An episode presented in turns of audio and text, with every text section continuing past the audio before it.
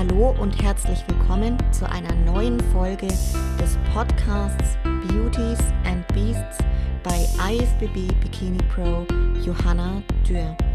Ich freue mich sehr, dass ich euch mitnehmen darf in die Welt des Fitness- und Bodybuilding-Sports sowie die Themen Training, Ernährung, Wettkampf und alles, was dazugehört. Viel Spaß beim Zuhören. Ja, dann darf ich heute eine Teamkollegin aus dem Team NP Nutrition sowie auch eine Kollegin im Bikini Fitness Dasein begrüßen und zwar die liebe Anna Migale.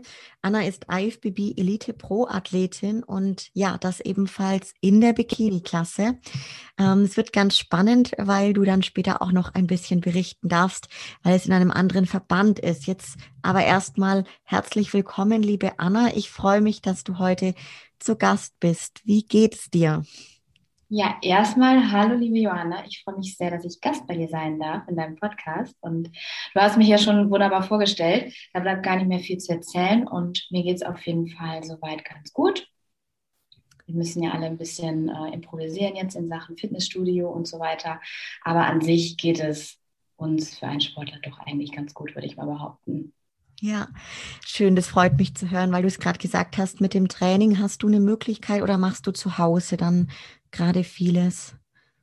Ja, also ich habe jetzt keine Möglichkeit, in ein Fitnessstudio zu gehen, auch wenn viele halt immer sagen so, hey, du bist doch Profi, du darfst doch eigentlich in ein Fitnessstudio, lassen sich tatsächlich in der Realität nicht viele Studios drauf ein. Und ich habe mir jetzt hier zu Hause so ein kleines Gym eingerichtet. Da sitze ich mit dir auch gerade ganz kuschelig und habe halt so ein paar Basics halt zu Hause angeschafft. Ne? Ein Squat Rack, eine Handelbankgewichte etc. Und ähm, ja, man weiß sich irgendwie zu helfen. Ja, Gerade wenn man sich dann auch gut auskennt, da geht es dann schon mal zu überbrücken, sage ich jetzt mal, ne? Genau, ja, wobei überbrücken ja jetzt mittlerweile doch schon sehr lange ist. Ja, ich habe gar nicht mehr nachgezählt, aber November, glaube ich, ne? War der letzte ja. Lockdown jetzt eingeläutet. Ja, ist ja Wahnsinn. Schon fast ein halbes Jahr, ne? Das ist schon echt Hammer. Genau. Ja. Na gut, ich würde zum Einstieg auch wieder zehn so schnelle Entweder-Oder-Fragen stellen, um mal so ein ganz grobes Bild von dir zu erhalten, wer denn hinter dir steckt. Hast du da Lust drauf?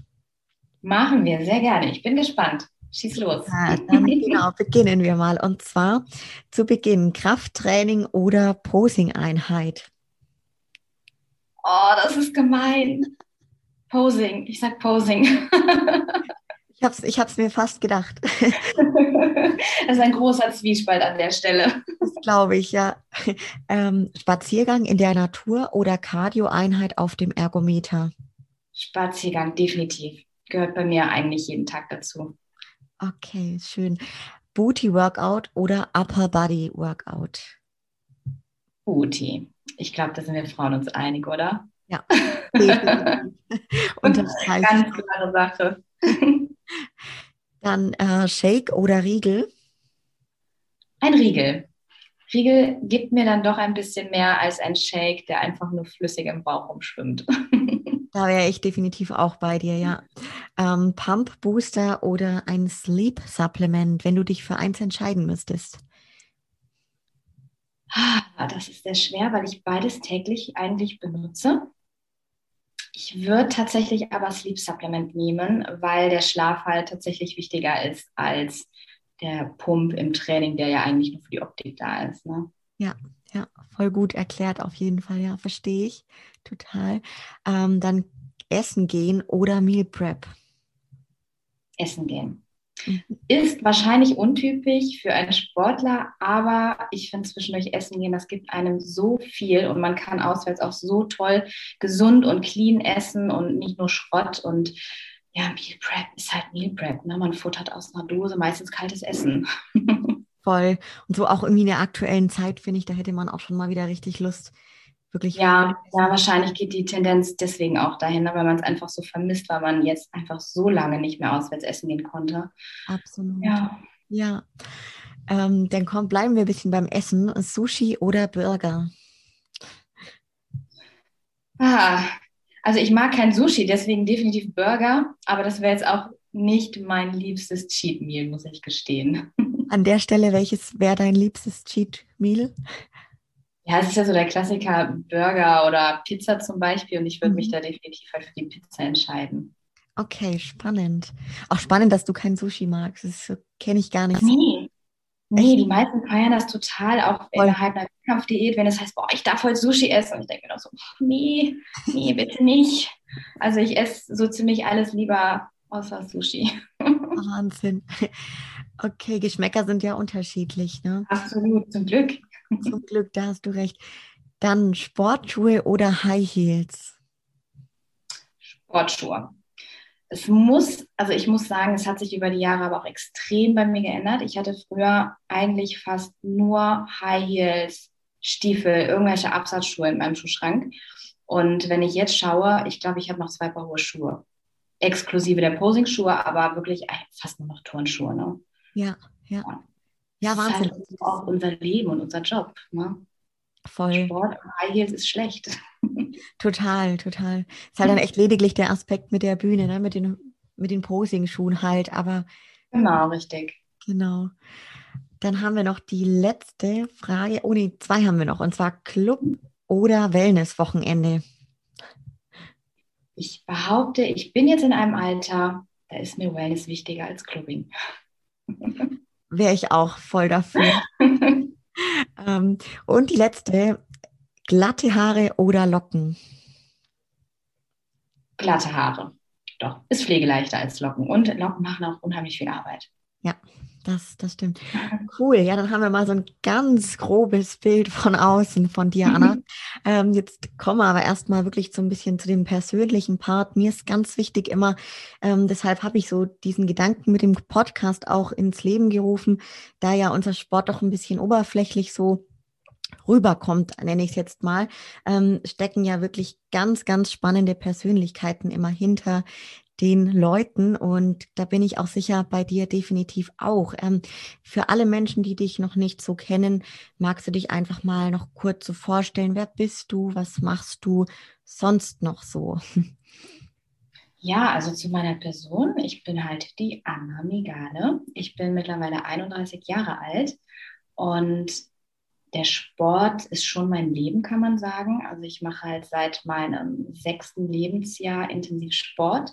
Damals noch im Bereich Ballett. Also ich war Balletttänzerin zehn Jahre lang, habe auch eine Ausbildung gemacht. Dann in der Kindheit noch Leichtathletik dazu. Also schon immer sehr, sehr aktiv.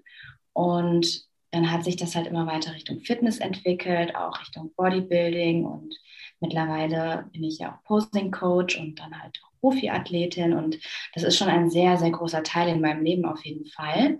Und neben dem Sport mache ich natürlich auch noch was, was wäre schön, wenn man jetzt nur davon leben könnte. Und da bin ich halt im Marketingbereich tätig, also hauptsächlich auch Online-Marketing, Social-Media-Marketing, betreue da andere Firmen und ja, das ist eigentlich meine Haupteinnahmequelle, aber ja, mein Herz liegt halt schon beim Sport. Ne? Ja, ja, schön. Du hast gerade gesagt, dass du zehn Jahre im Ballett quasi aktiv warst und das würde mich auch so ganz arg interessieren. Du hast eine Ausbildung als Balletttänzerin gemacht. Ähm, wie kann man sich das vorstellen, wenn man jetzt mit Ballett nicht so viel Berührungspunkte hatte bisher? Ja, ähm, ganz schwer zu erklären. Das Ballett ist auch so eine Welt für sich. Ne? Also das ist halt auch ein sehr extremer Sport, wo es halt auch wirklich um die Perfektion auf der Bühne geht und dass der Tänzer, der Tänzer ist ja dafür da, dem Zuschauer das leicht zu machen, Freude zu bereiten und dass man halt die Anstrengung des Sportes einfach null sieht. Und ähm, ich kam halt damals da rein, weil es natürlich so ein kleiner Mädchentraum ist. Meine Mutter hat es auch sehr nach vorne gepusht, weil es ist nun mal schön. Ne? Ein Mädchen, was Ballett macht, ist schön. Und dann hat sich halt relativ schnell rauskristallisiert, dass ich da wirklich eine sehr gute Veranlagung habe, eine körperliche Veranlagung auch, was bedeutet, dass die äh, Hüfte halt im äh, gewissen Winkel steht mit dem äh, Beinknochen, also in der Pfanne, damit du halt die richtige Mobilität hast und so weiter. Dein Rücken muss mitmachen und da spielen schon viele Attribute eine Rolle. Und dann wurde es halt richtig auch gefördert und es lief dann neben der Schule halt diese Ausbildung und es war schon sehr, sehr hart. Also du hast deinen normalen Unterricht natürlich und jeden Tag mehrere Stunden halt Ballettunterricht in der Praxis, aber auch in der Theorie. Musst auch deine Prüfungen ablegen, dann immer wieder Auftritte. Und das war schon sehr, sehr zeitintensiv. Also viel Freizeit jetzt für Freunde oder irgendwelche Aktivitäten ist da überhaupt nicht geblieben. Und das war für mich schlussendlich dann auch halt das Aus fürs Tanzen, muss ich sagen. Also irgendwann kommt man in das Alter, da willst du dann halt auch mal am Wochenende rausgehen, du willst ins Kino gehen, dich mit Freunden treffen und das Wochenende für dich haben. Und das war halt einfach null der Fall. Und ja, deswegen habe ich das halt dann aufgehört. Ne? Mit oh, jetzt lass mich nicht lügen, irgendwo zwischen 16 und 17 war ich da vom Alter. Das heißt, du hast quasi ab deinem sechsten Lebensjahr begonnen mit dem, mit dem Ballett, das so aktiv dann zu betreiben? Ja, also als kleines Mädchen natürlich noch nicht so extrem. Da redet man dann so von zwei, dreimal die Woche. Und dann, hm, jetzt muss ich überlegen, die Tanzausbildung hat, glaube ich, gestartet mit 13 oder 14. Mhm. Also bis so früh als kleines Mädchen kannst du halt so extrem das auch gar nicht machen. Du hast ja noch ganz weiche Knochen und alles. Und ähm, es ist körperlich eh eine Herausforderung für den Körper. Und äh, der, der macht schon viel mit. Also die Füße waren auf jeden Fall mit 14 Jahren eigentlich schon kaputt von mir. Boah, Wahnsinn. Lief das dann damals alles so neben der Schule, dass du die Ausbildung da mit 13, 14 begonnen hast dann? Genau, also man hat äh, die Möglichkeit, auf ein Tanzinternat zu gehen. Da hast du dann wirklich immer im Wechsel deinen Schulunterricht und deinen Ballettunterricht. Und ich habe das aber dual gemacht. Also ich bin auf meiner normalen Schule geblieben. Das war auch eine Privatschule, aber halt eine normale Schule. Und dann lief der Unterricht halt wirklich dann ab Nachmittag in der Ballettschule und halt am Wochenende. Mhm. Boah, Wahnsinn, das war schon auch eine enorme Belastung, schätze ich. Ich meine, gerade in diesem pubertären Alter, kannst du dich da noch dran zurückerinnern? War das dann irgendwie oft so, dass du, sagen wir mal, auf viele andere Sachen mit Freundinnen, Freunden verzichtet hast? Oder war das für dich so wichtig, auch damals schon, dass das ja ganz automatisch dann der Fokus wirklich auf diesem Ballett lag neben der Schule? Ah, also ich sage mal so, würde ich mit meinem heutigen Mindset das Ganze nochmal machen, lägt der Fokus definitiv nur auf dem Tanzen. Aber wie du schon sagst, in der Pubertät, der Fokus verschiebt sich. Man hat natürlich auch dann andere Interessen, was ja auch vollkommen normal ist. Und deswegen bin ich immer mehr abgeschweift vom Kopf vom Thema Ballett und fand es halt irgendwann auch nur noch lästig, weil ich wollte halt auch dann am Wochenende ins Kino. Ich wollte Popcorn essen, Nachos essen, mir keine Gedanken um mein Gewicht, ums Essen machen.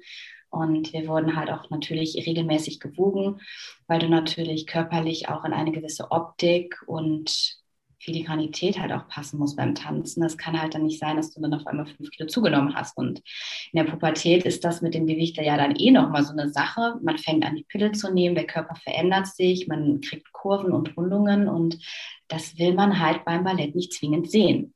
Dementsprechend wirst du natürlich auch vom Gesamtgewicht relativ niedrig gehalten und hast auch schon ordentlich einen drüber bekommen, wenn du dann halt mal was zugenommen hast.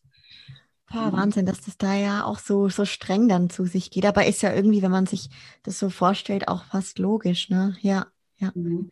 Hast du ja schon relativ früh dann echt sehr viel Konsequenz auch gelehrt bekommen, denke ich, oder?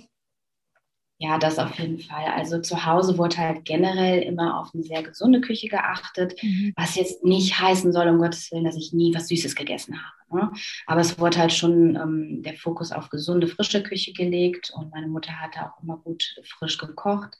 Ähm, man muss aber auch sagen, dass viele, gerade wenn man so früh anfängt, mit dem Thema Ernährung sich zu beschäftigen, halt auch eine Essstörung abrutschen. Das kennen wir halt auch aus unserem Bodybuilding-Bereich jetzt, aber ich persönlich sehe es halt ziemlich kritisch, wenn so junge Menschen halt sich schon so intensiv mit dem Thema Ernährung auseinandersetzen müssen.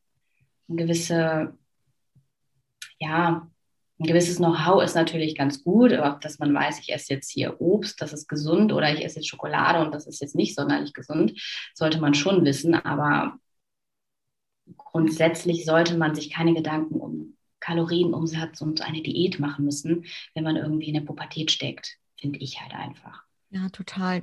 Dann ist es da ja schon so, so präsent und da hast du recht, da könnte man dann schon schneller mal in eine gewisse ja, Störung dann in Bezug auf das Essen reinrutschen. Ne? Ja. Genau. Spannend. Ja, wir kommen dann auf jeden Fall auch noch so ein bisschen zu dem Wechsel vom ähm, ja, von dem Sport, den du damals im Kindesalter betrieben hast, zu dem Kraftsport. Ähm, jetzt zuvor erstmal noch so ein bisschen ohne den Sportbezug. Was gibt es denn sonst so neben diesem Sport-Lifestyle für dich, was dich im Leben wirklich richtig antreibt? Gibt es da noch, noch Sachen? Hm, du stellst mir aber sehr schwierige Fragen hier heute. Ähm, ja, also der, der Sport ist ja für mich nicht nur ein Hobby, was ich just for fun mache, sondern halt wirklich, ich bin mit Herzblut dabei, auch mit der Posing-Geschichte. In Verbindung natürlich auch mit dem Ballett. Es, es, ist einfach meins und dementsprechend treibt mich das schon sehr, sehr an in meinem Leben. Und ähm, ja, ansonsten, ich habe natürlich nicht nur meinen Sport, also ich habe auch meinen Freundeskreis. Ne, das ist ganz wichtig, dass man da auch seine sozialen Kontakte pflegt. Und ich habe meinen Hund, der mich sehr, sehr erfüllt. Und ja, bin im Moment auch dabei, mich beruflich noch ein bisschen weiterzuentwickeln, zu verändern auch. Und das ist aber noch nicht spruchreif, deswegen kann ich da jetzt noch nichts zu sagen. Aber grundsätzlich ist für mich halt die Aktivität und das Weiterkommen im Leben halt einfach wichtig, ne? dass man nicht immer auf einer Stelle tritt oder dass man vielleicht in einem Bürojob hängt, wo man sagt, boah, nee, da habe ich gar keine Lust drauf, man macht es trotzdem weiter, weil es halt so ist. Das möchte ich halt für mich nicht und ähm, ich bin da für mich immer ganz straight, wenn ich halt sage, ich bin mit etwas in meinem Leben jetzt unzufrieden, dass ich halt das aktiv auch angehe und verändere. Ja, ja. Das ist eigentlich so der größte Antriebspunkt halt, ne, weiterzukommen. So das Streben nach Fortschritt. Ja. Genau, richtig. Stillstand ist immer schlecht, finde ich. Ja, total, absolut. Ähm, so auch unabhängig vom Sport oder auch auf den Sport bezogen kann beides sein. Ähm, die Frage, was waren denn bisher in deinem Leben so die größten Erfolge? Die größten Erfolge, ja natürlich mit Sport mal wieder. Ja. Ne? Ähm, ich habe da halt insgesamt, es müssten 13 Wettkämpfe sein und ähm, mehr als die Hälfte halt äh, Finale bis erster Platz Gesamtsieg Pro Card. Ne, da ist man natürlich unheimlich stolz drauf. Dann habe ich halt in früher Kindheit auch schon ähm, natürlich mit dem Ballett auf der Bühne gestanden und habe dann da auch meine Solis getanzt. Und das ist natürlich dann auch ganz toll, wenn du dann am Ende dann alleine dann vom Vorhang stehst, deinen Blumenstrauß bekommst, beklatscht wirst von Hunderten weiß ich nicht, vielleicht tausenden Leuten. Das gibt einem schon sehr, sehr viel. Und ich finde halt, es ist auch wichtig, dass man auf sich selber dann auch stolz sein kann. Egal in welchem Bereich. Zum Beispiel bin ich auch damals direkt mit 18 von zu Hause ausgezogen, noch mitten in der Ausbildung und bin da auch sehr stolz, das alles gemeistert zu haben, ne, weil es auch nicht ohne ist. Und immer wieder, wenn man eine Krise für sich im Privaten halt ja, für sich im Leben halt gemeistert hat, finde ich, dann, dann macht einen das schon sehr stolz. Total, voll schön. Ähm, was war denn, oder kannst du, ja, vielleicht der, der größte Rückschlag, wo du sagst, den hast du erlebt, aber da hast du wirklich auch am meisten draus mitgenommen, gerade vielleicht aus einer bestimmten Krise oder so. Was, was wäre das so in deinem bisherigen Leben gewesen für dich? Ja, da sind wir auch dann direkt wieder beim Thema Auszug von zu Hause. Mhm. Damals, ähm, das war mehr oder weniger unfreiwillig.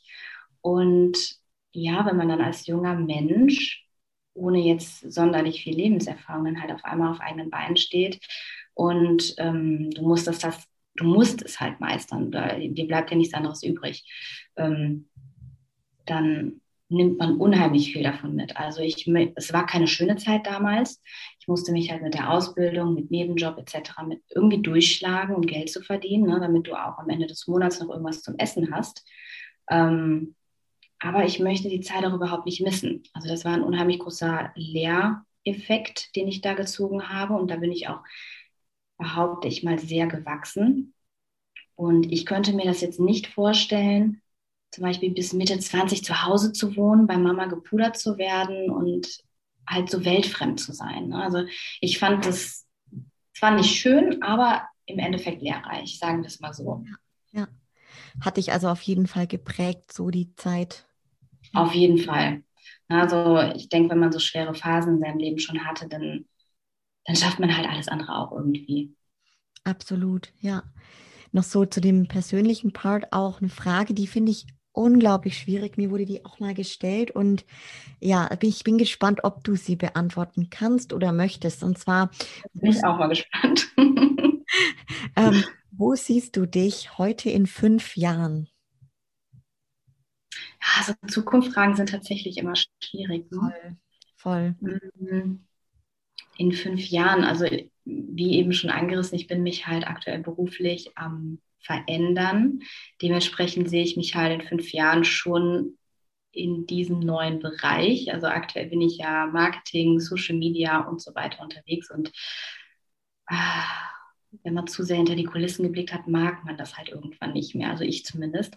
Dementsprechend würde ich mich da auf jeden Fall sehen.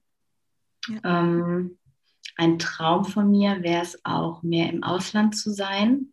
Das wäre mhm. natürlich ganz schön, wenn sowas in fünf Jahren stattfinden könnte, was natürlich mit Corona jetzt ein sehr großes Fragezeichen auch ist.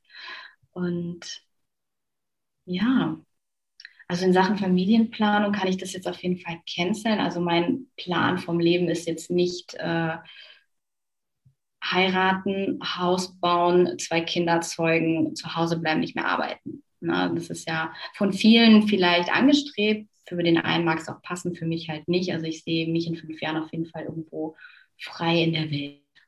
Ja. Das, das Mal gucken, ob es klappt. Ja, aber das klingt doch total aufregend, spannend auf jeden Fall und ja, toll. Ähm, wir kommen so ein bisschen zu der Verbindung Sport und Leben. Du hast schon ein bisschen berichtet, dass der Sport generell auch schon seit dem frühen Kindesalter einen hohen Stellenwert für dich hatte. Ähm, wenn du jetzt ein wenig zurückschaust von damals zu heute, hat sich das mit dem hohen Stellenwert irgendwie verändert? Ähm, oder sagst du, eigentlich ist es tatsächlich eher noch mehr geworden, dass der Sport wirklich so einen ganz großen Part in meinem Leben einnimmt? Ja, also Sport war schon immer ein sehr großer Part, aber ich würde sagen, heute eher freiwillig als früher.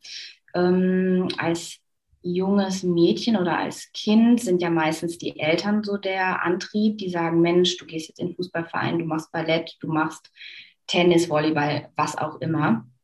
Und im besten Fall entwickelt das Kind natürlich dann auch einen Bezug zu dem Sport oder das Kind findet es halt einfach immer ätzend.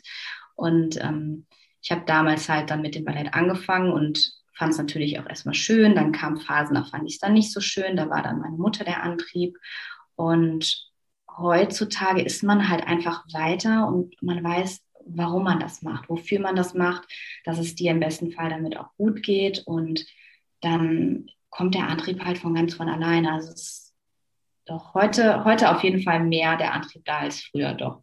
Ja, ja, schön. Wie kam denn damals so, ja, der Punkt, beziehungsweise was hat dich dazu bewegt, als Mädel vom Ballett ans Eisen zu greifen? Ja, das ist tatsächlich ein sehr großer Schritt. Ne? Also jeder, der das hört, erst Ballett und dann Bodybuilding, sagt, was ist da passiert? Ja, total. ähm, also warum ich dann letztendlich zum Bodybuilding gegangen bin, das ist eigentlich gar nicht so ein Hexenwerk. Und zwar habe ich ja dann mit dem Ballett aufgehört und habe dann hobbymäßig zweimal die Woche weitergemacht. Und wenn du halt einmal richtig im Profibereich tätig warst, so wie bei uns jetzt im Endeffekt auch, macht sie dann halt auch nicht mehr sonderlich Spaß. Und dann habe ich recht schnell ganz mit dem Tanzen aufgehört. Und mir hat unheimlich der Sport gefehlt, irgendeine Art der Bewegung, weil ich natürlich von 100 auf 0 dann runtergegangen bin und bin dann den ersten Schritt gegangen und habe mich in einem Fitnessstudio angemeldet. Damals mit 17, gerade 17, 18, so irgendwas an der Grenze, wo man es halt dann schon durfte mit Erlaubnis. Und habe dann immer klassisch, ja, Cardio, Bauch, Beine, Po, was ein Mädchen so macht im Fitnessstudio, dann da getrieben. Und ja, ich bin halt immer schon sehr leistungsorientiert gewesen und auch das ist mir dann halt sehr schnell langweilig geworden und habe dann halt gesagt, okay, da muss doch mehr gehen und habe mich dann immer mehr an die Geräte und an die schweren Gewichte, den Freihandelbereich halt gewagt und habe dann auch meinen Mann dann damals kennengelernt, der ähm, halt auch schwerer trainiert hat und wurde dann da halt so ein bisschen rangeführt und so nahmen die Dinge dann ihren Lauf. Ja, und darauf bin ich kleben geblieben. ja, Wahnsinn. Und wann hat sich denn dann so das erste Mal der Gedanke an eine Bühne entwickelt? War das so in den ersten Jahren dann direkt schon? Nee, erstmal gar nicht. Da war ich, glaube ich, sehr mit mir beschäftigt und mich im Fitnessstudio überhaupt zu behaupten, weil es halt, ja, man fühlt sich halt am Anfang als Mädel, als junge Frau da zwischen den Kerlen und dem Eisen halt nicht ganz so wohl. Ich glaube, das können viele nachvollziehen, gerade am Anfang. Und vor vielen Jahren war es halt auch noch nicht gang und gäbe, dass die Frauen so schwer trainieren dort in dem Bereich. Und dann hat sich das halt irgendwann so entwickelt. Jetzt muss ich gerade überlegen, in welchem Jahr das war. 2015 oder 16, als ich auf der FIBO war. Und da habe ich natürlich dann auch äh, über Bekannte, dann andere Athleten kennengelernt, wie das dann so ist mit Vitamin B. Und man ist halt viel ins Gespräch gekommen, man hat sich mit einigen, auch Bikini-Athletinnen, dann auch angefreundet.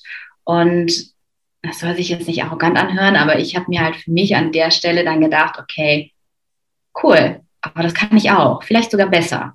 Und das war halt dann für mich der Schritt, wo ich erst überlegt habe, sollst du das machen und wie gehst du das an? Und habe mich dann 2017, genau, dann dafür entschieden, halt das wirklich aktiv anzugehen mit einer Bühnenvorbereitung als ja, Bikini-Athletin. Und du hattest dann auch damals einen Coach, der dich vorbereitet hat für, das, für den ersten Wettkampf? Genau, also das, ja, man, man soll sich den Coach ja eigentlich immer suchen, dass der zu einem passt und so weiter. Aber da ich halt in dem Bereich auch überhaupt noch gar keine Ahnung hatte, auch wie das abläuft mit dem Coach, was es für Verbände gibt. Das waren für mich alles ganz, ganz viele Fragezeichen. Und dann ist ein damaliger Bekannter von meinem Mann auf uns zugekommen, der das halt mitbekommen hat und er selber war halt Coach und er hat gerade angefangen, sich ein Team aufzubauen und ähm, dann war das halt schon eigentlich ja beschlossene Sache, dass ich halt dann dorthin gehe für die Vorbereitung und ja, Hand aufs Herz, ich kannte halt auch keinen anderen Coach. Und dementsprechend hat sich das dann halt so ergeben.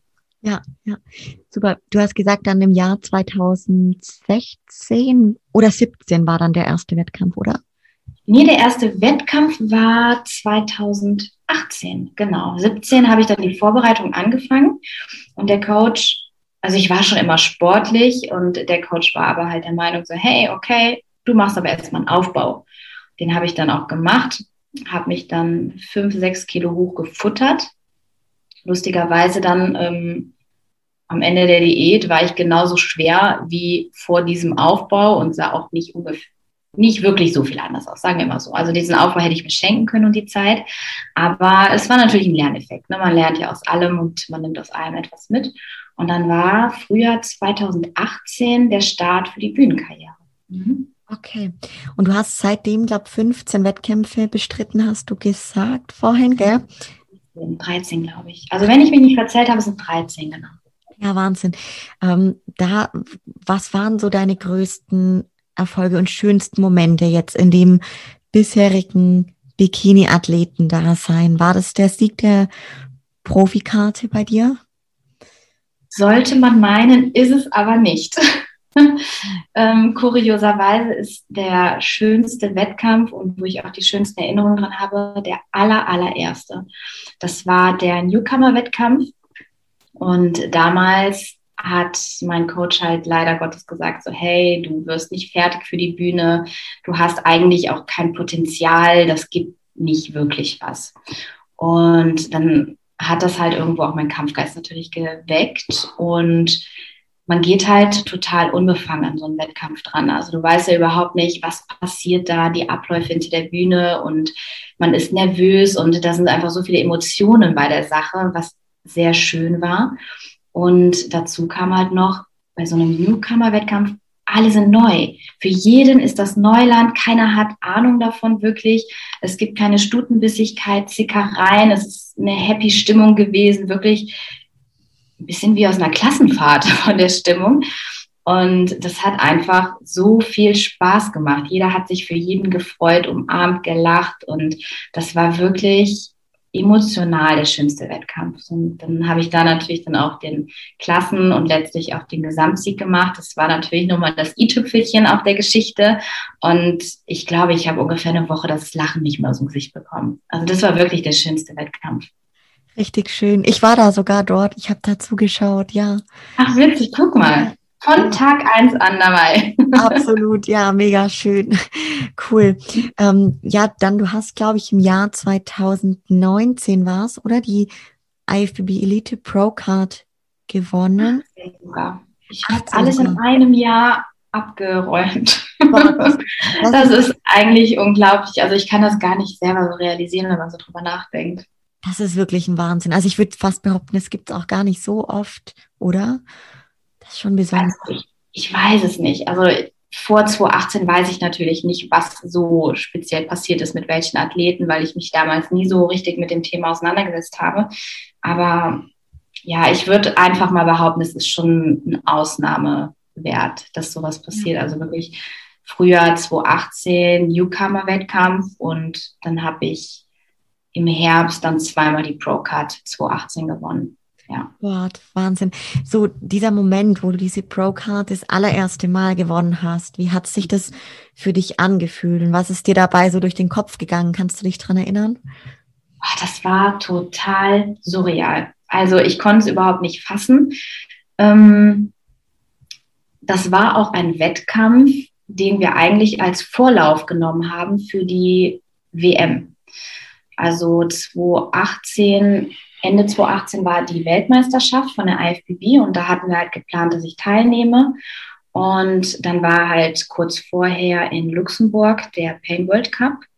Meine Form war auch noch nicht on point bin ich ganz ehrlich, ne, weil es halt ein Vorlaufwettkampf war, bis zur WM war noch Zeit und man timet das ja immer so ein bisschen, dass du am Hauptwettkampf deine beste Form hast und halt noch nicht verbrannt bist. Und dementsprechend war das mehr so ein Just for Fun Gefühl. Das war halt auch ein kleiner Wettkampf, nicht ganz so viele Teilnehmer und ja, alles in allem halt eher unspektakulär. Und als es dann wirklich am Ende hieß, so, du hast gewonnen, hier ist dein, dein Preisgeld, deine Pro-Card, deine Pokale. Habe ich gesagt, was? Also das war total unwirklich und äh, ja, ich möchte mein Licht auch gar nicht unter den Scheffel stellen, aber für mich in meinen Augen war es halt ein geschenkter Sieg, also nicht wirklich verdient. Ich bin immer ein Mensch, ich möchte mir das wirklich verdienen mit ganz, ganz vielen Teilnehmern, wo ich weiß, so, boah, ich muss hier kämpfen das gibt mir persönlich halt ein bisschen mehr, als auf einem kleinen Wettkampf halt die Pro-Card zu gewinnen, muss ich ganz ehrlich sagen. Ich habe mich natürlich trotzdem unglaublich darüber gefreut und ähm, habe sie dann, oh Gott, jetzt muss ich überlegen, wann habe ich die Pro-Card angenommen? Im Laufe 2019. Du hast ja immer ein Jahr Zeit, die dann einzulösen. Genau. Und habe dann halt trotzdem natürlich noch an der WM teilgenommen und habe dann noch ein paar Amateurwettkämpfe gemacht. Ja, cool. Hammer. So ja, war das dann auch für dich jetzt, waren das die letzten Wettkämpfe tatsächlich oder hast du dann in der ähm, IFBB Elite Pro League auch Wettkämpfe gemacht dann? Tatsächlich warte ich noch auf mein Pro-Debüt. Ja, ich habe dann 2019 noch Amateurwettkämpfe gemacht. Dann habe ich im oh Gott, Sommer, Herbst 2019 dann die ProCard offiziell auch angenommen, also bevor dieses eine Jahr halt rum ist, wo die dann verfallen würde. Und bin dann aber auch in Pause gegangen, also Off-Season, weil ich halt wirklich fast anderthalb Jahre Wettkämpfe und Diät natürlich dann durchgemacht habe. Und der Körper, der wollte einfach nicht mehr, wirklich partout nicht. Ich habe kein Gramm mehr abgenommen bei gefühlt gar keinem Essen mehr. Und das ist immer so ein großes Warnzeichen, dass der Körper halt Pause braucht. Und die Zeit habe ich mir dann genommen und dann wollte ich eigentlich letztes Jahr dann mit der Arnolds mein Pro-Debüt machen. Ja, dann kam natürlich alles anders, wie wir wissen. Und ich war gerade drei Wochen in der Prep, als dann der erste Lockdown bekannt gegeben wurde. Und dann habe ich für mich direkt gesagt, okay, komm, das gibt gar keinen mehr dieses Jahr. Und wer weiß halt dann auch wieder, in welcher Qualität der Wettkampf ist, die Athleten etc., wo wir halt wieder bei dem Thema sind, ich will es mir verdienen. Und äh, ja, dementsprechend gab es noch kein Profidebüt, leider Gottes. Mal gucken, vielleicht, ich hoffe, ist es dieses Jahr anders, aber es ist halt schwer zu planen. Ne? Absolut, ja. sind wir auf jeden Fall gespannt und ja, ich komme darauf später auch noch mal kurz dann drauf zurück, so auf deine weiteren Planungen. Du hast jetzt gerade schon so ein bisschen davon berichtet von der IFBB Elite Pro Card und wie das da läuft, dass du da auch noch dann Amateurwettkämpfe gemacht hast. Ähm, jetzt kommen wir so ein bisschen zu dem Thema IFBB und NPC. Ähm, welche Unterschiede zwischen den beiden Verbänden siehst du denn ganz konkret? Also speziell in der Bikini-Klasse ist es definitiv das Posing. Ähm, Posing ist ja immer sehr individuell und natürlich auch Geschmackssache. Ich für meinen Teil, mein Herz schlägt für die IFBB, weil ich persönlich einfach das Posing viel, viel schöner, weicher, harmonischer und einheitlicher finde. Bei der NPC gibt es halt im Endeffekt, korrigiere mich, wenn ich falsch liege, zwei Posen. Du hast Front und Rück. Front hast du drei Möglichkeiten, Rück stehst du einfach nur da, du zeigst noch nicht mal deinen Rücken, sondern nur Popo und Beine. Und das ist für mich einfach mh, mm, so ein Grund, warum ich jetzt halt zum Beispiel nicht wechseln würde, ne, das Posing. Dann gibt's halt bei der Form, würde ich behaupten, auch einen Unterschied, dass die Mädels beim MPC schon trockener und härter sein sollten auch von der Gesamtform eigentlich ein bisschen anders, schlanker, schlanker, aber drahtiger, würde ich sagen. Und bei der IFBB ist es halt noch ein bisschen ähm, femininer, nicht ganz so hart, zumindest im Amateurbereich, ähm, dass es halt alles noch ein bisschen weicher und weiblicher ausschaut. Ja. Ähm, was gefällt dir dann so bei der NPC auf jeden Fall eher nicht so? Das war jetzt das rauszuhören, auf jeden Fall vom vom Posing oder dass das schon der größte Punkt ist, wo du sagst, deshalb würdest du auf jeden Fall nie wechseln, vermutlich. Ja, genau. Ja. Also die, ähm, die Optik noch nicht einmal so speziell, ist halt einfach anders, aber das Posing, das hast du äh, richtig rausgehört, ist halt einfach überhaupt nicht mein Geschmack. Ne? Also ich, ich mache den Sport und äh, speziell den Bühnensport halt auch wegen dem Posing, weil ich liebe es einfach, zu präsentieren, das auszufallen, zu verfeinern. Und das ist einfach mein Herzblut und ähm, mein Herz blutet im wahrsten Sinne, wenn ich das NPC-Posing einfach sehe, weil es halt zum Beispiel, wenn du halt die Mädels im Liner passt, steht gefühlt jeder anders. Und ich finde es halt dann auch schwierig, das von außen zu bewerten, auch von den Kampfrichtern, weil du halt innerhalb dieser Kürze der Zeit, wie die Mädels im Line-up stehen, überhaupt nicht richtig vergleichen kannst, weil eben jeder anders steht. Ja. Und das finde ich halt schade. Also ich finde, da geht viel Potenzial von den Athleten halt dann verloren und vielleicht geht auch jemand unter, weil man so schnell nicht gucken kann. Vielleicht standen drei in der gleichen Pose, die vierte, fünfte in der anderen und dann haben die anderen drei einen Vorteil dadurch. Absolut. Das hatten wir ja letztens auch schon mal, da haben wir drüber mal privat gesprochen und da ist mir das auch noch mal mehr bewusst geworden, wo ich so überlegt habe mit dieser Frontpose, die ja in den drei verschiedenen Ausführungen gemacht werden kann. Und wenn die Mädels dann eben im Line-up dastehen oder in den direkten Vergleichen und sind da alle unterschiedlich eingedreht oder auch nicht, dann ist es schon, finde ich, für die Kampfrichter echt ähm, ja wahnsinnig schwierig, ne? den direkten genau. Vergleich zu haben. Ja. Genau. Ja, und das ist halt schade, weil ich meine, jeder steckt wirklich Unmengen an Arbeit und Leidenschaft da rein. Und es kann immer mal passieren, dass ein Athlet auf der Bühne untergeht, jetzt nicht so gesehen wird, weil er vielleicht ganz außen steht. Ne?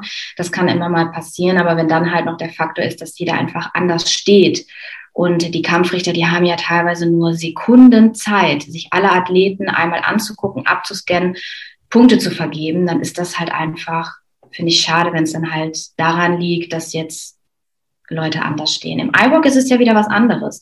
Im iWalk macht ja eh jeder, was er möchte im Endeffekt. Aber halt im Line-Up fände ich persönlich es einfach viel, viel schöner, egal jetzt in welchem Verband, wenn man halt einfach einheitlich auf der Bühne steht. Ja, ja. Siehst du persönlich einen Wechsel in der ähm, IFBB Elite Pro für dich in Erwägung, zum Beispiel in die Wellness-Klasse oder auch eine andere Klasse? Nein, definitiv nicht. Nein, ähm, ich weiß, ich habe sehr, sehr starke Beine. Ich wurde auch letztes Jahr auf der EM, mein vorletzter Amateurwettkampf, deswegen abgewertet vom Hauptkampfrichter, dass ich Wellnessbeine hätte.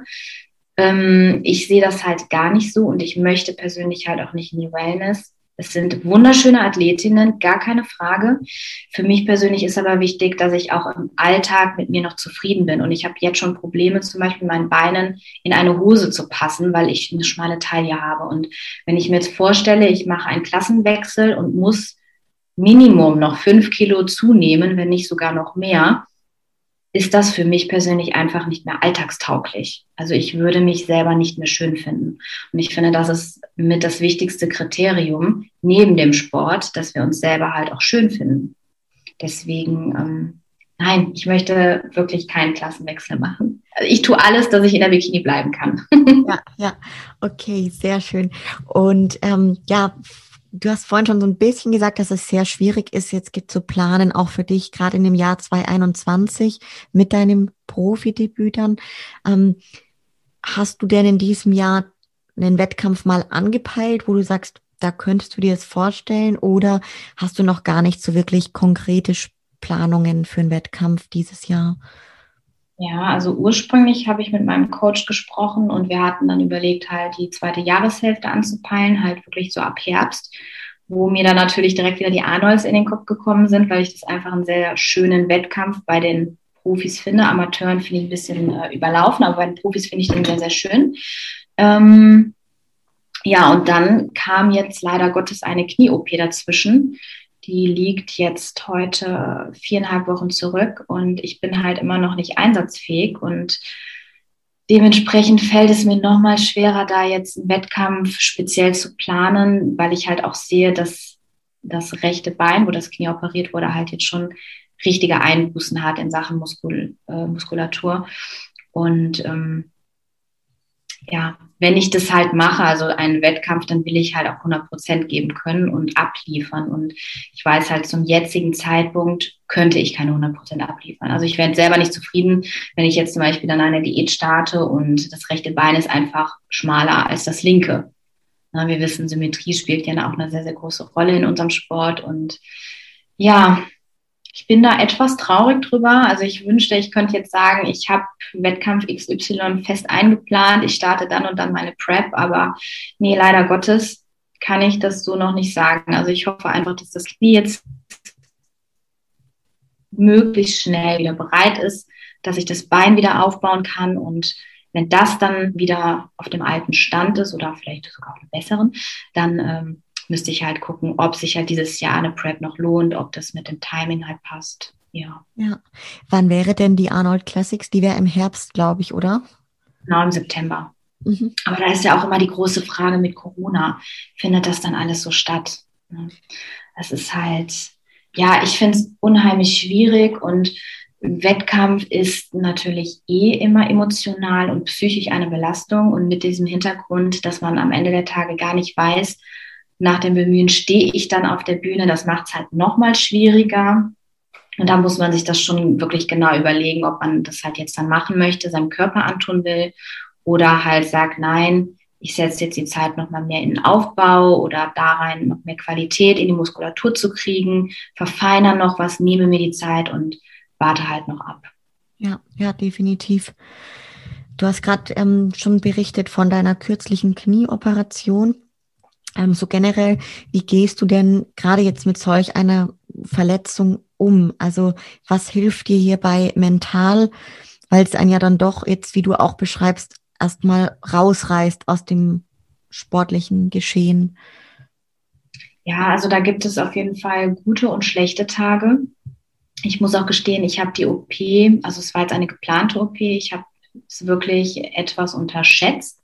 Ich habe gedacht, es wird ein kleiner Spaziergang, dann machst du die OP, bist ja schnell wieder dabei, kannst mit dem Sport wieder anfangen und dann läuft das. Und ähm, dem war jetzt halt nicht so. Also ich hoffe, dass ich so in ein paar Wochen dann endlich mal wieder leichtes Training anfangen kann mit den Beinen. Das Bein ist auch noch halbwegs steif, also ich kann es halt nicht wirklich bewegen.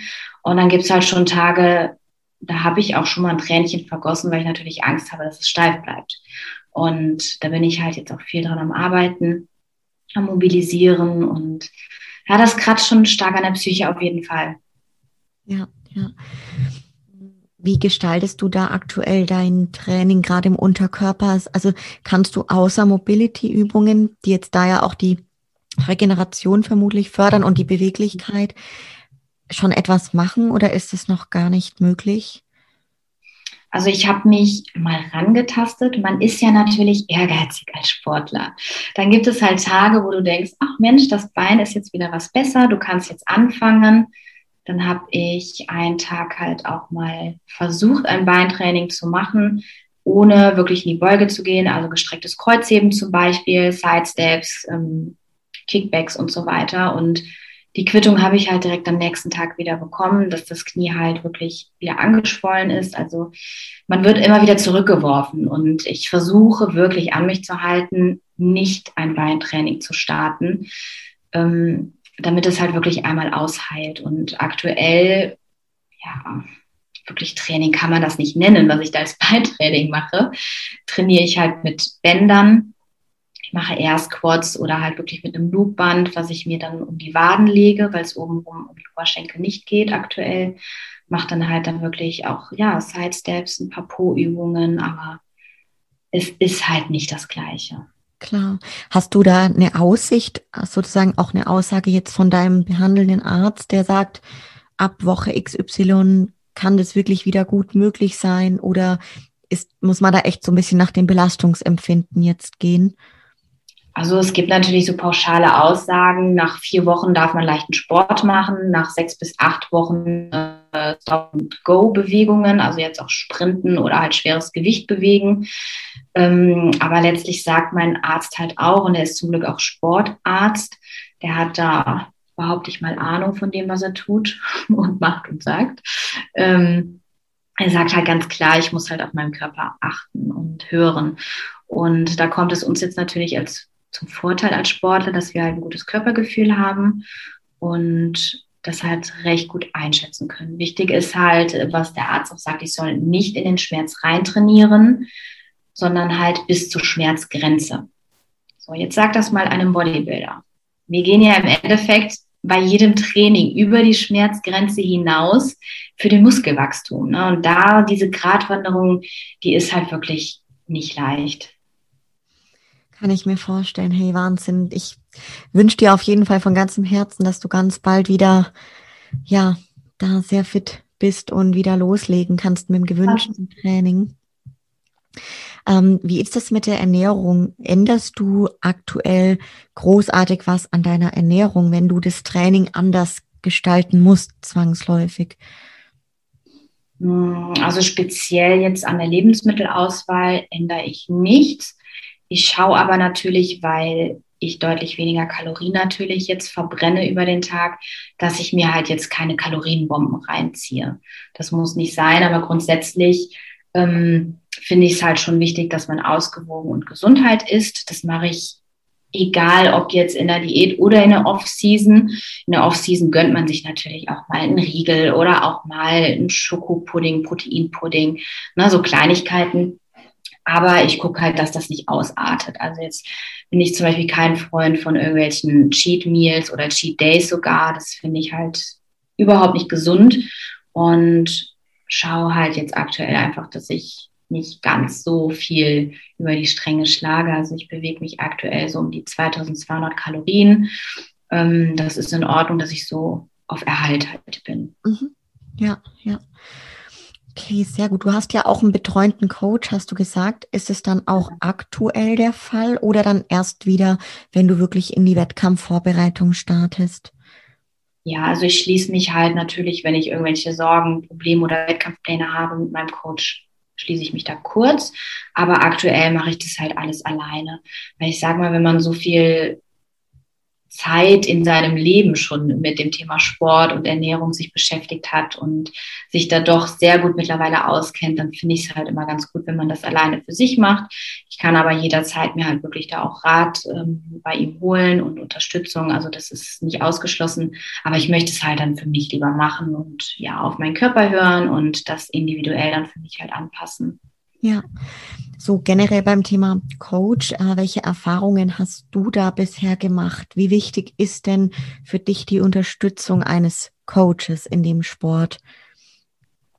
Ja, meine erste Erfahrung mit einem Coach war halt wirklich nicht schön.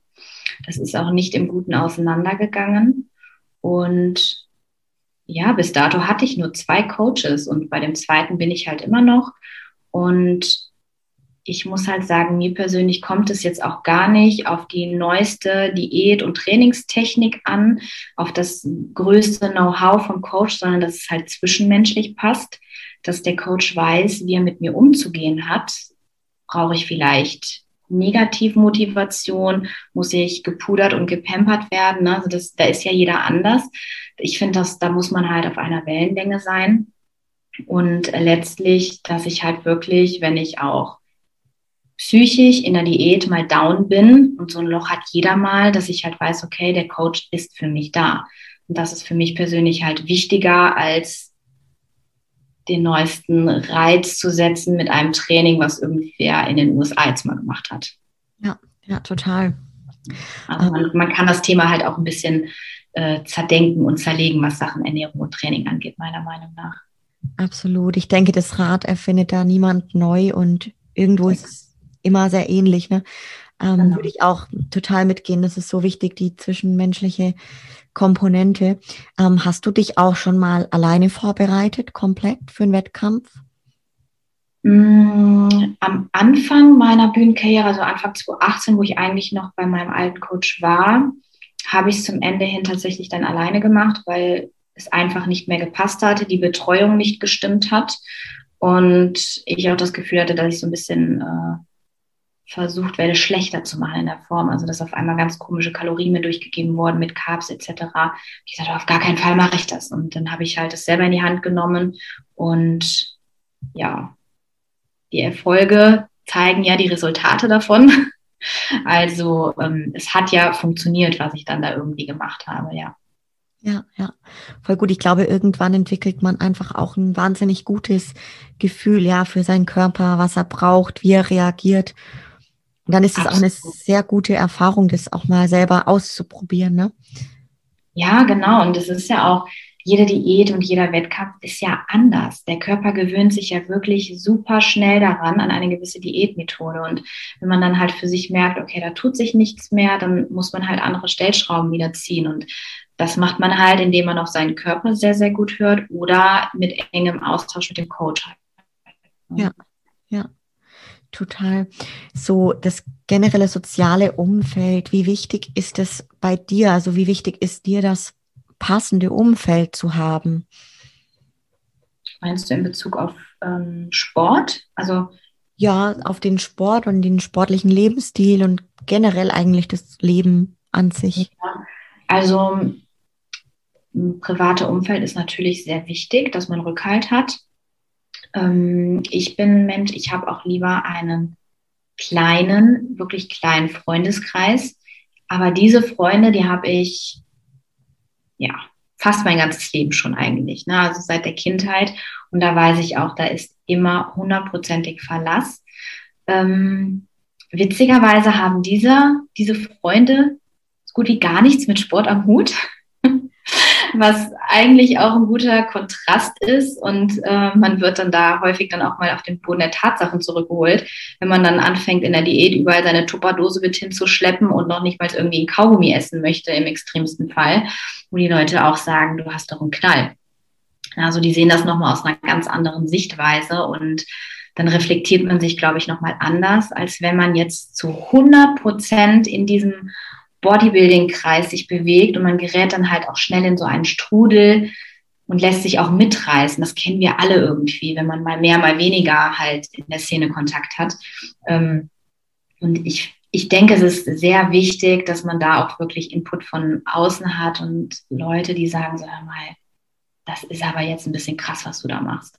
Ja total schön, dass das bei dir auch so ist. Ähm, ich hatte das letztens erst, da war ich Gast in dem Podcast und wurde auch dieses Thema so wurde thematisiert, soziales Umfeld, kann man als ja, Leistungssportler im Bereich Bodybuilding überhaupt noch ähm, so ein soziales Leben pflegen und auch ich kann da sagen, meine zwei besten Freundinnen haben überhaupt gar nichts mit dem Sport am Hut so.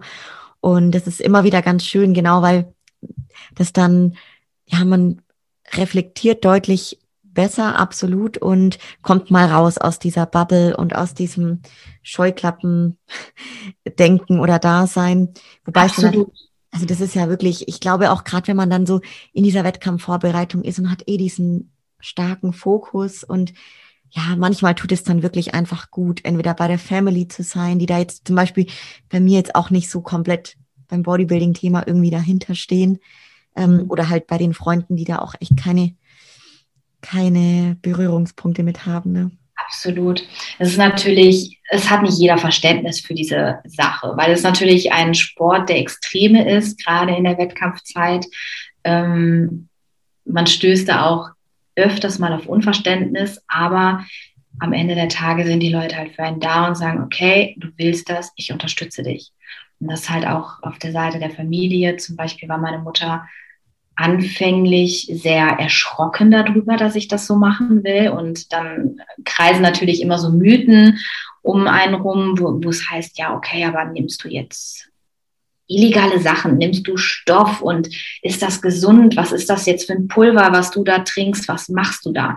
Na, das heißt, gerade die Familie hat sich am Anfang schon Sorgen gemacht und ich habe mich dann wirklich öfters hingesetzt und erklärt, schau mal, Mama, das ist Proteinpulver, das ist nichts Schlimmes, das ist nicht illegal, das sind EAAs, auch das sind keine illegalen Substanzen. Ne? Also das heißt, man fängt wirklich bei der Pika auf an und erklärt, wieso, weshalb, warum man das so macht und ähm, dann verstehen die das auch. Und meine Mutter zum Beispiel hat sich meinen letzten großen Wettkampf angeguckt, wo ich die deutsche Meisterschaft im Gesamtsieg gewonnen habe, Ende 2018.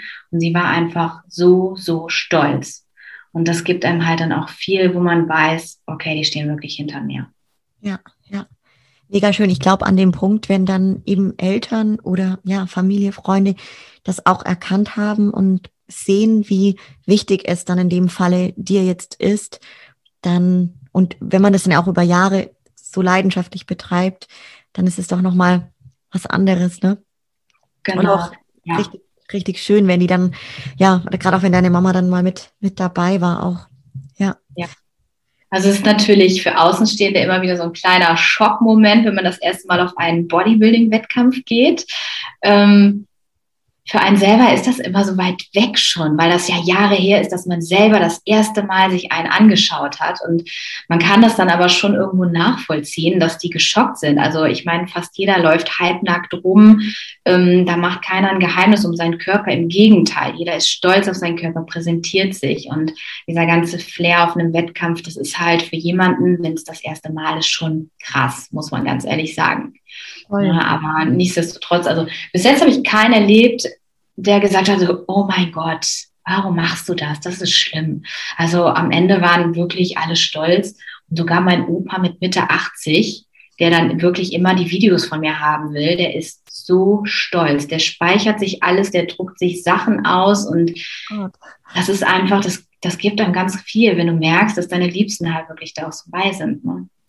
Richtig, richtig schön du hast jetzt gerade schon gesagt, so richtige negative Reaktionen hattest du jetzt noch nicht wirklich erlebt. Gab es denn dann so beim Thema, ja, vielleicht Social Media oder auf anderen Wegen solche Erfahrungen mit negativen Reaktionen? Und wenn ja, wie bist du oder wie gehst du generell mit sowas um? Ja, gerade im Bereich Social Media sind die Leute ja immer sehr schnell damit, Kritik zu äußern. Das ist ja leider Gottes so. Also entweder kriegt man wirklich herzerwärmende, süße, liebe Nachrichten oder halt wirklich Hate.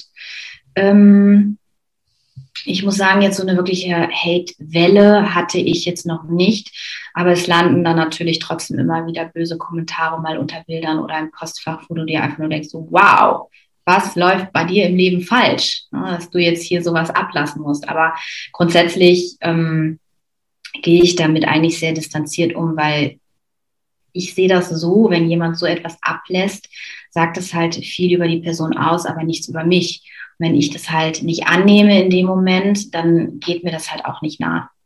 Ja, total gut. Also von der Einstellung definitiv, ja. Vielleicht auch so ein Tipp für Leute, die mit sowas konfrontiert werden. Ähm, eine gute Herangehensweise, definitiv. Ja. ja, ich denke, der größte Tipp ist, sich da gar nicht auf Diskussionen einzulassen. Ja. Also ähm, wenn ich da wirklich so eine fiese Nachricht mal kriege, ich lösche sie einfach. Ich mache mir meistens noch nicht mal die Mühe und blockiere diese Menschen, weil ähm, so Spinner finden immer ihren Weg, die machen sich dann Fake-Profile. Oder auch wenn jemand mal was unter ein Bild kommentiert, wo du sagst, boah, das muss jetzt nicht unbedingt sein. Oft lasse ich es auch einfach stehen, weil wenn du dann anfängst, das zu löschen, die zu blockieren oder halt wirklich auch darauf einzugehen, du gibst denen ja nur noch Futter und Feuer. Du animierst die ja dazu weiterzumachen. Das heißt, ich äh, stelle mich da eigentlich am liebsten tot. Ja. Und äh, früher oder später verlieren die dann halt auch die Lust, weil die merken, okay, da kommt nichts zurück und ja, dann ziehen die weiter. Ja. Finde ich voll gut. Ähm, wenn wir so beim Thema Social Media sind, gibt es da so Momente, dass du ja gerne, dass du sagst, okay, du bist mal nicht so aktiv oder du möchtest jetzt mal nicht so in die Öffentlichkeit treten oder hast du wirklich für dich so das Gefühl, dir das ist mittlerweile echt eine schöne Routine geworden und es macht dir viel Freude, das mit den Leuten zu teilen, so Sachen aus deinem Alltag, aus deinem Leben. Ja, grundsätzlich mache ich das eigentlich so, wenn es mir mal nicht so gut geht oder ich fühle mich halt nicht gut, ähm, dann halte ich mein Gesicht jetzt auch nicht zwingend in die Kamera. Also Natürlich hat man mittlerweile gewisse Verpflichtungen bei Social Media, gerade jetzt im Bereich Sponsoring und äh, Werbeverträge. Man hat natürlich auch Termine zu erfüllen und Postings. Ähm, aber ich gucke halt zum einen natürlich, dass ich nicht zu viele Kooperationspartner, zu viele Verpflichtungen habe und dass ich da halt auch zu 100 Prozent hinterstehe. Und dann macht es mir halt auch Spaß. Also Sachen jetzt einzugehen, wo ich mich zu etwas zwingen muss oder mich vielleicht auch blöd fühle, das kommt für mich jetzt nicht in Frage. Zum Beispiel habe ich jetzt schon neun, wirklich neun Anfragen für diese blöde Bleaching-Schiene bekommen. Das bin nicht ich. Ich möchte das nicht machen. Ich bin kein Beauty-Influencer und eigentlich will ich mich auch gar nicht als Influencer betiteln, sondern ich bin einfach Sportlerin. So, ich bin eine Sportlerin, ich habe einen öffentlichen Auftritt, weil es heutzutage dazugeht, aber ich möchte mich so ein bisschen davon äh, distanzieren, dass man halt so in die Schublade Influencer halt gesteckt wird. Und ja, so macht mir das eigentlich auch meistens Spaß. Also ich verpflichte mich jetzt auch nicht jeden Tag ein Bild zu posten, jeden Tag zwingend Stories zu machen, sondern wirklich, wie ich mich danach fühle, was es Interessantes aus dem Tag zu zeigen gibt, mal vielleicht auch einfach nur ein lustiges Bild oder so. Und ja, das muss einfach freikommen, freikommen und Spaß machen. Ich glaube, dann wirkt es auch einfach am authentischsten. Ne? Genau, richtig, ja, weil, also ich finde, man merkt es, wenn das so gezwungen ist. Das, das merkt man einfach. Und das ist auch nicht schön. Und man findet, also ich finde, man sollte mal schauen, was gucke ich mir selber gerne an auf Social Media, welchen Kanälen folge ich gerne oder wo bin ich genervt und swipe einfach weiter. Ja. Und wenn du dann halt merkst, dass eigentlich deine eigene Story eine ist, die du dir nicht angucken würdest, dann musst du da halt wirklich dringend mal reflektieren und überlegen, was du halt ändern möchtest. Ja, ja. Total gut. Wir kommen so ein bisschen zur Wende zum Thema Motivation. Und zwar gerade bei den vielen Wettkampfvorbereitungen, die du auch schon durchgezogen hast. Ähm, wo sind denn so die Schwierigkeiten, die du für dich gesehen hast? Ähm, wo fällt, ihr, fällt dir eine Vorbereitung schwer? Ich muss sagen, mir sind die Vorbereitungen immer relativ leicht gefallen. Mhm. Also die, ja, die größte Grätsche ist natürlich zwischen Arbeit und Training, der Vorbereitung. Also ich meine, Wettkampfvorbereitung, die nimmt unheimlich viel Zeit in Anspruch, sei es jetzt Vorkochen, Meal Prep machen, Cardio, Krafttraining. Also oftmals macht man jetzt zwei bis dreimal am Tag dann sogar Sport und da ist der Faktor Zeit wirklich so die größte Schwierigkeit. Ähm, jetzt muss ich aber auch sagen, hatte ich das Glück, dass ich 2019 zum Beispiel bei einem Supplement-Hersteller gearbeitet habe, der mich da natürlich auch in dem Bereich unterstützt hat. Und da war natürlich das Verständnis sehr, sehr groß jetzt bezüglich Wettkampfplanung oder ähm, Zeiteinteilung des Jobs. Das ist schon ganz gut, aber ich kann mir vorstellen, dass es halt, wenn man ja so einen klassischen 9-to-5-Job hat, gar nicht so easy ist, immer das dann halt einzuplanen. Ja, ja. Was waren für sich, dich so die Punkte, die dir sehr leicht gefallen sind in der Vorbereitung? Vielleicht gerade diese Routine dann im Alltag zu haben? Genau, also Routine finde ich auf jeden Fall sehr, sehr wichtig. Im Endeffekt, ähm, ich bin aufgestanden, habe meine erste Cardio-Einheit gemacht. Ich habe mein Cardio-Gerät halt hier zu Hause und Crosstrainer und dann halt der Arbeit nachgegangen, abends dann das Krafttraining, eventuell dann nochmal Cardio. Ähm, und da halt wirklich die Routine zu haben, das erleichtert einem das ungemein. Ne? Also das ist wie Zähneputzen. Du machst es einfach. Du denkst am Ende der Tage nicht mehr drüber nach, oh, warum mache ich das jetzt? Eigentlich habe ich keine Lust und meh, meh, meh, wenn man mal so einen blöden Tag hat. Also man, man macht es einfach, man funktioniert. Und dafür ist Routine einfach sehr wichtig. Ja, ja. Welche Eigenschaften gerade aus dem Wettkampfsport helfen dir denn im Leben am allermeisten weiter? Ich würde sagen, die Disziplin. Disziplin und Durchhaltevermögen. Also es gibt immer mal wieder ja Athleten, die brechen eine Wettkampfvorbereitung ab, weil es halt einfach anstrengend ist für Körper und Geist. Und ich finde, das, das stärkt einen ungemein, wenn man das halt in der Wettkampfvorbereitung so durchzieht. Ähm, dann schaffst du auch im, im, im wahren, im äußeren Leben halt ähm, deine Sachen. Das würde ich doch, denke ich schon, oder? Wie siehst du das? Voll, würde ich auch total unterstreichen. Mir fällt es auch immer wieder auf, gerade das Thema dann Geduld und ja, Beständigkeit, solche Geschichten.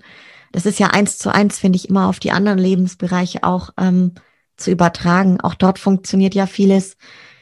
Ja, ich will nicht sagen genauso, das ist immer irgendwie schwierig, aber also so zu sagen, wobei es ja auch da so ist, man steckt sich einfach ein Ziel und hat dann halt vielleicht Zwischenziele und Etappen und macht sich einen Plan und dann arbeitet man drauf hin. Und ich glaube, gerade da hilft mir zum Beispiel auch der Sport, dass man da ähm, ja diese Geduld auch einfach mitbringt, diesen Ehrgeiz und einfach dran zu bleiben, weil es ist ja nicht von heute auf morgen immer geschehen und es ist ja bei anderen Bereichen auch so Step by Step. Auch dranbleiben. Ne? Ja. Ich glaube, viele auch jetzt im äh, Privaten die setzen sich vielleicht ein Ziel und dann kommt ein kleiner Stolperstein und dann werfen sie das Handtuch und sagen so, okay, dann halt nicht.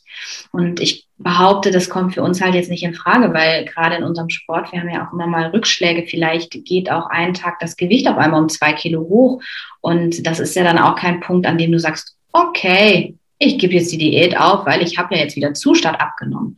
Also das ist ja, wie du schon sagst, man hat so seine Etappenziele und man tut einfach alles dafür, dass man diese Ziele auch erreicht, die Etappen und am Ende dann halt das große Ganze sieht.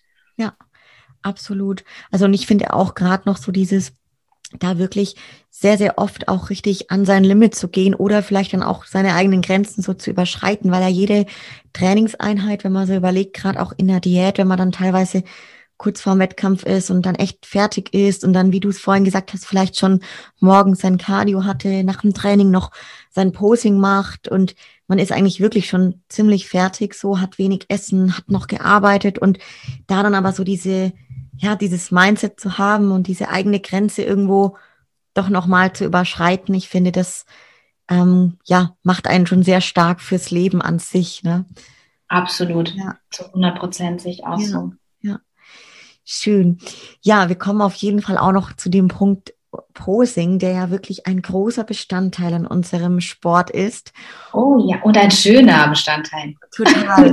wenn ich hier schon die, die Ehre habe, so die absolute Posing Queen zu Gast zu haben, dann möchte ich natürlich auch gerne so ein bisschen über die Bühnenpräsentation sprechen. Du hast ja zu Beginn schon berichtet, dass du ähm, durch das Ballettdasein auch ja ganz viel wahrscheinlich da schon beim Thema Körperbeherrschung und wie setze ich meinen Körper am besten in, in Szene auf der Bühne, ähm, da schon sehr viel, ja, in frühen Jahren gelernt hast. Und da würde mich ganz stark so ein bisschen interessieren, so die Verbindung zum Präsentationssport Bikini Bodybuilding. Wo siehst du so die, die Parallelen und was hilft dir gerade aus dem Ballett beim Präsentationssport auf der Bühne? Also Parallelen direkt gibt es halt jetzt so gesehen nicht, außer dass man auf der Bühne steht. Und es gibt wahrscheinlich auch Leute, die sehen es anders, aber ich persönlich finde ein Posing halt besonders schön, wenn du halt diesen starken, durchtrainierten Körper siehst, der wirklich on point ist, aber nicht schwer aussieht, sondern elegant und weich. Und das ist so diese Gratwanderung, die ich halt wirklich auch wichtig und schön finde, dass du wirklich diesen starken Körper hast mit eleganten Bewegungen. Und da knüpft natürlich dann das Ballett an, weil da im Endeffekt es um das Gleiche geht. Es geht ja dort auch darum, wirklich diesen anstrengenden Ballettsport wirklich federleicht auf der Bühne aussehen zu lassen. Du siehst ja nur ein zartes Lächeln im Gesicht und weiche Hände und der Körper, der gibt Vollgas. Und so ist es im Endeffekt auf der Bodybuilding-Bühne auch. Und ich würde jetzt auch gar nicht unbedingt behaupten, dass es von Vorteil ist, wenn man Ballett getanzt hat, denn es ist alles irgendwie lernbar. Also jeder hat ja mal angefangen und vielleicht fällt es einem ähm, ehemaligen Tänzer leichter natürlich, das umzusetzen, als jemand, der noch nie Berührung damit hatte. Aber lernbar ist es definitiv für jeden. Ja. ja, ja. Hast du ähm, oder beziehungsweise wie oft übst du in der Regel dein Posing? Ähm, machst du das das ganze Jahr über, also auch in der Off-Season? dass du dein Posing ja optimierst oder generell übst und verfeinerst? Ja, ich bin ein Posing-Freak, wenn man das so sagen kann. Ähm, ich liebe es halt einfach und äh, ich mache Posing das ganze Jahr über. Also nicht auch, also ich coache Posing halt auch. Dementsprechend natürlich bin ich das ganze Jahr über dran, aber auch mein eigenes, ähm, das mache ich halt sehr, sehr gerne und man feilt halt und man perfektioniert bis zum kleinsten Finger, der perfekt sitzen soll. Und ich mache es zum Beispiel auch sehr gerne in den Satzpausen, beim Training, auch in der Diät. Dann hast du eh den äh, Körper gut durchblutet, du hast Pump im Muskel, du hast nochmal eine andere Körperhaltung, anderes Körpergefühl. Und ähm, ja, man kann eigentlich schon sagen, in der Diät, dass ich täglich, manchmal auch mehrmals täglich beim Posing mache. Und in der Off-Season, ja, wenn ich halt E-Coaching gebe oder wenn ich dann halt beim Sport bin, im, dann gehe ich mal in den Kursraum oder ich mache halt zu Hause vom Spiegel etwas. Also ich bin da schon sehr hinterher. Ja. ja. Hast du ganz zu Beginn von dem Bodybuilding-Bühnensport jemanden gehabt oder hast du dir sozusagen Videos angeschaut und dich dann bei den Posen selber ausprobiert? Wie war das bei dir zu Beginn? Ja, das, er, die erste Posingstunde hatte ich über meinen alten Coach. Der hat das alle zwei Wochen, meine ich, war das, mit allen äh, Teilnehmern aus dem Coaching halt im Kursraum gemacht. Ähm, gut, wenn jetzt natürlich ein Mann eine Bikini-Pose vorführt, kann er dir natürlich zeigen, wie du zu stehen hast. Das war es aber auch meistens schon. ne? Also ähm, ja. es ist ja gut, wenn die Männer sich daran trauen, aber es ist halt noch was anderes, wenn eine Frau dir Posing zeigt oder halt ein Mann, ein Bodybuilding-Mann. Ja. Ähm, und dann gab es halt in Bezug auf dieses Coaching halt ein paar Mal ein paar Stunden. Dann hat sich aber irgendwann mal rausgestellt, dass die Posen halt auch so nicht so richtig waren. Und dann ab dem Punkt habe ich halt angefangen und habe wirklich gesagt, okay, das, das geht gar nicht und habe mir Videos angeguckt und habe ähm, ja mich da selber halt weitergebildet und selber auch Kursräume angemietet und äh, teilweise dann auch damals mit äh, Coaching-Kolleginnen zusammen halt geübt, das abgefilmt, analysiert, was kann besser gemacht werden. Also ich finde, man muss da wie bei allen wie bei allem im Leben halt viel Eigeninitiative zeigen. Ja, definitiv. Ähm, hast du beim Posing auch Vorbilder gehabt oder Leute, also gerade Athletinnen, die dich dann speziell inspiriert haben dabei? Nee, gar nicht unbedingt. Nee. Ich bin jetzt gar nicht so der Mensch, der sich für irgendwas speziell ein Vorbild nimmt. Ähm, weil ich halt auch wieder ein ganz individueller Mensch bin. Also ich gucke mir dann natürlich viele an, wo ich sage, so, hey, das sieht schön aus, auch jetzt vielleicht von der Körperform, aber ich habe jetzt niemanden, den ich auf so eine Art Podest stelle, wo ich sage, so, hey, so will ich sein, weil jeder hat andere Voraussetzungen und man wird dieses Vorbild wahrscheinlich nie erreichen. Man ist halt wieder anders. Vielleicht besser, vielleicht schlechter, aber auf jeden Fall anders. Deswegen, äh, nee, nee, ein Posing-Vorbild hatte ich nicht. Mhm. Und welche Tipps hättest du jetzt für Zuhörerinnen, die ganz speziell an ihrem Posing arbeiten müssen? In Klammern, so wie ich. oh Gott, das hast du jetzt gesagt. genau. ähm, ja, also der größte Tipp ist eigentlich wirklich, kontinuierlich dran zu bleiben und wirklich auch frühzeitig anzufangen. Also nicht erst, wenn man sagt, ich gehe jetzt auf Diät, ich mache jetzt einen Wettkampf und dann erst gucken, okay, ach, da muss man ja auch posen. Wie geht denn dieses Posing? Also wirklich, wenn man sich dafür interessiert, meistens geht ja auch eine Off-Season voraus, dass man dann schon anfängt für sich und wenn es zu Hause im stillen Kämmerlein ist, halt das Posing zu üben vom Spiegel oder halt abfilmen. Das finde ich auch immer sehr, sehr gut. Dann kann man sich halt im Nachhinein aus Sicht der Kampfrichter sein Posing angucken und wirklich schauen, okay, das geht gar nicht. Oder Mensch, das ist ja super schön. Oder wo kann ich vielleicht noch was ausarbeiten? Ja. Also es ist wirklich wichtig, dass man da dran bleibt und sich nicht darauf ausruht oder vielleicht auch sagt so, hm, ich gucke es mir mal zwei Wochen vom Wettkampf an, wird schon ja. klappen. Ja. Das klappt leider nicht. Ne? Ja.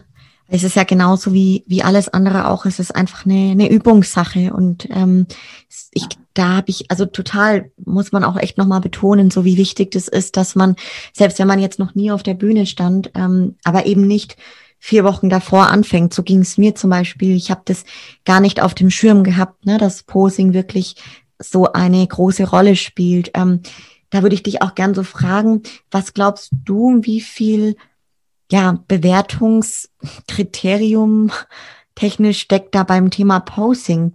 Ähm, kann man das so pauschal sagen? Ähm, also finde ich schon ein sehr großes Wertungskriterium. Ja, es gibt ja auch wirklich Punktabzug, wenn du ein falsches Posing zeigst, wenn du nicht richtig im Pose bist. Und im Endeffekt ist das Posing ja dafür da, damit wir überhaupt unseren Körper zeigen können. Und der schönste, trainierteste und ausgediäteste Körper, der bringt dir ja überhaupt nichts, wenn du auf der Bühne stehst wie ein scheues Reh und nicht weißt, wie du dich bewegen sollst oder vielleicht auch, wie du deinen Muskel anspannst, wie du was in Szene setzt. Deswegen würde ich fast behaupten, ist das 50-50 wirklich bei der Bewertung zur Körperform. Auf jeden Fall. Ja, ja. Ähm, wie ist es bei dir, wenn du jetzt so kurz, kurz vor dem Bühnenauftritt bist, am Wettkampftag? Hast du ein spezielles Mindset, was du da, ja, dabei dann hast, ähm, wenn du da raufgehst? Ähm, hast du da für dich irgendwas, ich sag mal, erarbeitet? Ja, ähm, ich kenne es halt schon von klein auf, auf der Bühne zu stehen. Und äh, zum Glück verbinde ich die Bühne nicht mit irgendeinem ängstlichen oder traumatischen Erlebnis, wo ich sage, boah, ich habe jetzt Angst, weil ich auf die Bühne muss. Es hört sich komisch an, aber ich freue mich wirklich.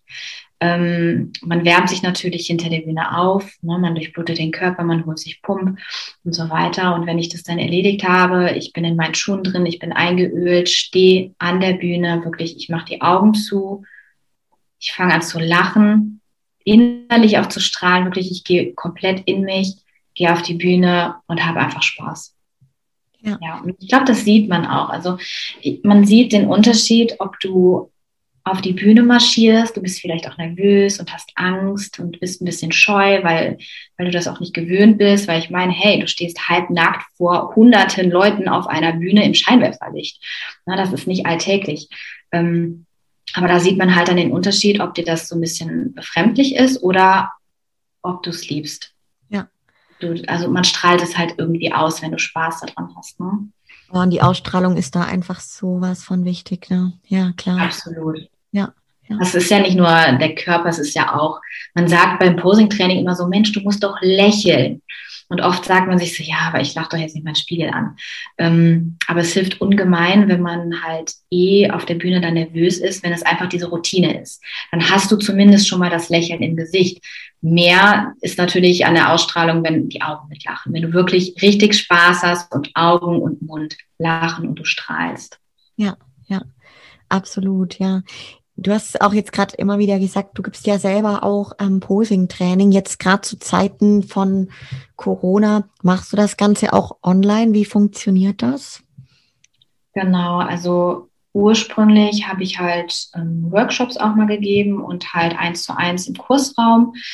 Ähm, ja, und jetzt ist man halt mittlerweile auch auf Zoom-Calls, also auf Online-Unterricht dann äh, umgeschwenkt. Das funktioniert eigentlich auch ganz gut, muss ich sagen. Gerade ob jetzt Anfänger oder Fortgeschritten. Also ich habe da wirklich von allem etwas bei meinen Kundinnen. Ähm, So, und das begrenzt sich meistens dann auf eine Stunde, anderthalb. Ich nehme das nicht immer so eng mit dieser eine Stunde Posing.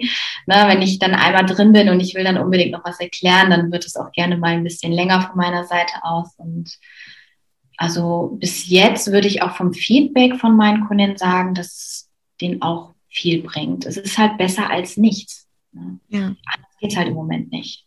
Ja, definitiv. Ähm, das heißt, wenn jetzt jemand sagt, hey, ich habe ich möchte unbedingt jemand, der mich dabei unterstützt. Wie kann man denn auf dich zukommen? Darfst gerne so ein bisschen Werbung jetzt für deine Person auch noch machen gegen Ende hin. Jetzt folgt Werbung. Wow. ja, äh, wie wird man auf mich aufmerksam? Also man kann mich jederzeit wirklich über Instagram anschreiben. Ich bin da immer fleißig in meinem Postfach unterwegs und hoffe, es geht nicht allzu viel unter. Ähm, dann arbeite ich jetzt gerade halt noch an meiner Homepage, wo man halt dann äh, das Posing auch direkt buchen kann, auch Walk-Training zum Beispiel, weil viele sagen so, okay, das Posing kann ich, aber das Laufen fällt mir halt schwer. Auch das kann man dann separat buchen.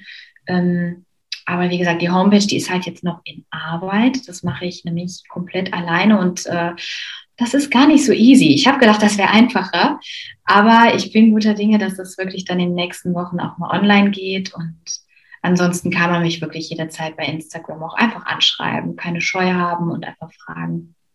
Ja, super. Sehr schön. Dann ja, bin ich tatsächlich so mit meinen Themen und Fragen durch und fand es super spannend, mal so ein bisschen hinter die Kulissen zu blicken bei dir. Ähm, da ich dich ja auch schon seit ein paar Jahren jetzt so als Athletin kenne, aber auch jetzt noch nicht sonderlich viel mehr. Und ähm, jetzt zu Ende hin, Anna, darfst du gerne, auch wenn du noch irgendwas hast, was du gerne mal ähm, nach außen tragen würdest, gerne noch etwas veräußern, was du den Leuten mitgeben möchtest. Vielleicht gerade jungen Mädels, die auch so dieses Ziel haben, mal auf eine Bühne zu gehen oder auch schon mal auf einer Bühne waren. Gibt es da irgendetwas? Ja, was gibt es da? Also zum einen finde ich, sollte man sich wirklich gut überlegen, ob man den Sport auch machen möchte und nicht, dass man den Sport halt aus einem Instagram-Trend heraus macht, um da jetzt so ein paar nette Bilder zu haben. Ähm, ich finde es halt einfach wichtig, das zu betonen. Es ist ein sehr, sehr anstrengender Sport, natürlich schön und macht Spaß. Ähm, aber körperlich ist es doch sehr, sehr anstrengend, gerade für uns Frauen. Da kann man schon mal gesundheitlich ein paar Probleme auch bekommen. Und deswegen sollte man für sich halt einfach abwägen, möchte ich das wirklich? Ist es mir das wert oder mache ich das jetzt nur einmal aus Just for Fun? Kann man natürlich machen, aber man muss halt abwägen, ob einem die Mühen dafür wert sind. Und ja, das möchte ich einfach gerade jetzt so den jüngeren Mädels mit auf den Weg geben, dass man sich das wirklich genau überlegt und reflektiert. Das ist natürlich auch ein großer Kostenfaktor, auch in Sachen Bikini. Wettkampf und das alles für einmal auf der Bühne zu stehen. Es wäre halt schade. Ja, ja. Genau. Ja, oh Gott, das klingt jetzt so negativ, ne, der Abschluss. Aber, Aber nein, es ist ja überhaupt nicht negativ. Also der Sport ist wunderschön. Ähm, man muss einfach nur für Sicherheit, wie bei allem im Leben, halt gucken, ist das was für mich? Warum will ich das überhaupt machen?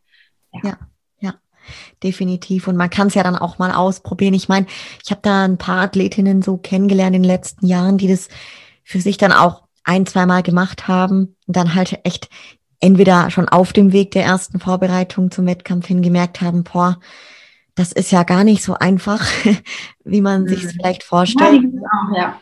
ja. Ähm, und dann halt wirklich auch schon zuvor die Bremse reingehauen haben oder dann halt nach dem ersten Wettkampf gesagt haben, boah, das verlangt mir echt sehr viel ab. Ich denke, das ja ist also definitiv ist halt ein schon ein Extremsport natürlich dann auf Wettkampfebene, ähm, wo einem irgendwo richtig ja richtig gefallen muss und man am besten eine Leidenschaft für entwickeln Genau, Leidenschaft und Spaß. Und wenn man halt schon merkt in der Vorbereitung, boah, eigentlich macht mir das gar nicht so einen Spaß, dann ist das nicht dein Sport, was ja auch nicht schlimm ist. Na, aber bei allem im Leben, du musst einfach Spaß an der Sache haben. Du machst das ja für dich und wenn du dann keine Lust darauf hast und es so ein, so eine Verpflichtung eigentlich nur ist, dann ist es halt nicht das Wahre. Ne? Ja, total. Ich glaube, wenn es Spaß und Freude bereitet, dann geht vieles auch deutlich einfacher natürlich und fast von alleine nenne ich es jetzt mal. Auf jeden Fall, richtig, genau. Ja. Also immer Spaß im Leben haben. Unbedingt, unbedingt. Schön, dann ja, Anna, vielen lieben Dank für deine Zeit heute, für die Einblicke, die wir alle bekommen haben. Mir hat ganz viel Spaß gemacht und ja, ich würde die Zuhörerinnen und Hörer mal verabschieden an der Stelle. Und wir hören uns dann beim nächsten Mal. Schön, dass ihr wieder mit dabei wart. Anna und ich sind raus für heute. Bis zum nächsten Mal. Ciao, ciao.